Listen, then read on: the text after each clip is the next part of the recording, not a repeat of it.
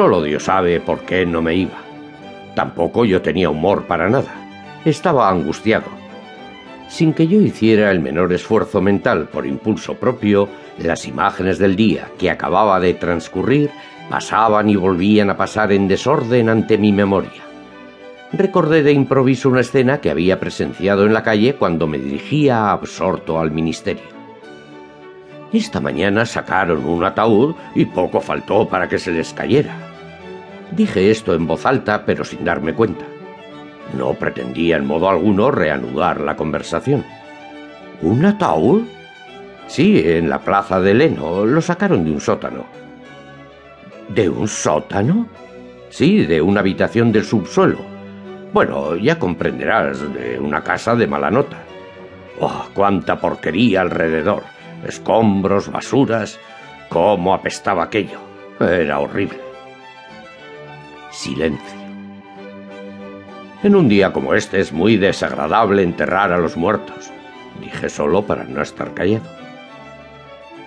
¿Por qué? El frío, la humedad. Bostecé. ¿Eso qué importa?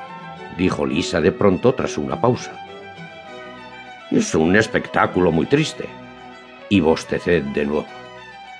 Los enterradores lanzan tacos porque la nieve los empapa, y las fosas naturalmente están llenas de agua. ¿Por qué es natural que haya agua en las fosas? preguntó Lisa con cierta curiosidad, pero en un tono todavía más seco y áspero que antes. De pronto sentí que algo despertaba en mí. ¿Cómo que por qué? Siempre hay 15 centímetros de agua en las fosas del cementerio de Volkovo. ¿Por qué? Pues porque el suelo está lleno de agua. Por todas partes hay pantanos. El ataúd se deposita sobre el agua. Lo he visto muchas veces. Nunca lo había visto, es más, nunca había estado en el cementerio de Volkovo. Pero lo había oído contar. ¿De veras no te importa morir? ¿Por qué de morir? respondió Lisa como defendiéndose. Un día u otro morirás, y tu muerte será como la de esa de que acabo de hablarte. También ella era una muchacha. Murió de tisis.